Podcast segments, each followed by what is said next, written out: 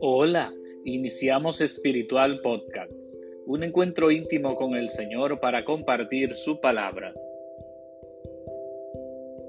Que la gracia y la paz de parte de Dios nuestro Padre y de Jesucristo el Señor permanezcan siempre con ustedes. Les recuerdo que pueden seguirnos a través de Spotify, Apple Podcasts, Google Podcasts y Radio Juventus Don Bosco. Que el Señor esté con ustedes. Lectura del Santo Evangelio según San Marcos. Un sábado atravesaba el Señor un sembrado, mientras andaban, los discípulos iban arrancando espigas. Los fariseos le dijeron, Oye, ¿por qué hacen en sábado lo que no está permitido?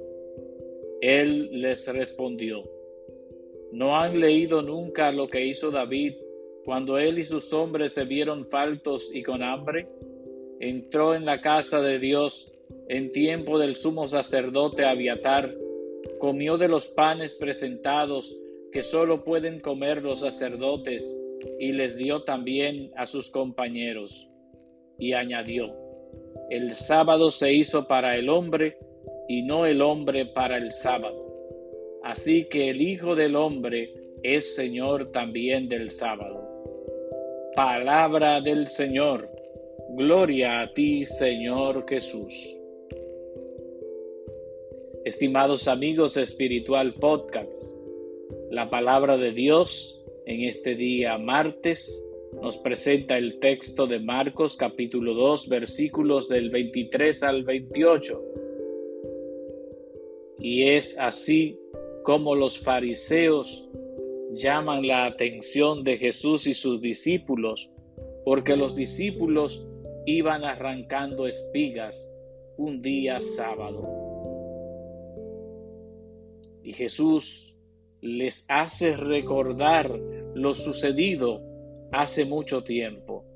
¿No han leído nunca lo que hizo David cuando él y sus hombres se vieron faltos y con hambre? Entró en la casa de Dios, comió de los panes presentados que solo pueden comer los sacerdotes y le dio también a sus compañeros. El sábado se hizo para el hombre y no el hombre para el sábado. El Hijo del Hombre es Señor también del sábado. Y esto es importante que nosotros lo conozcamos, que estemos atentos de que todo lo que Dios ha creado y nos ha dejado está al servicio del hombre. Naturalmente que el hombre tiene que cuidar la naturaleza, tiene que cuidar todo lo que existe, porque está a su servicio, no para dañar, no para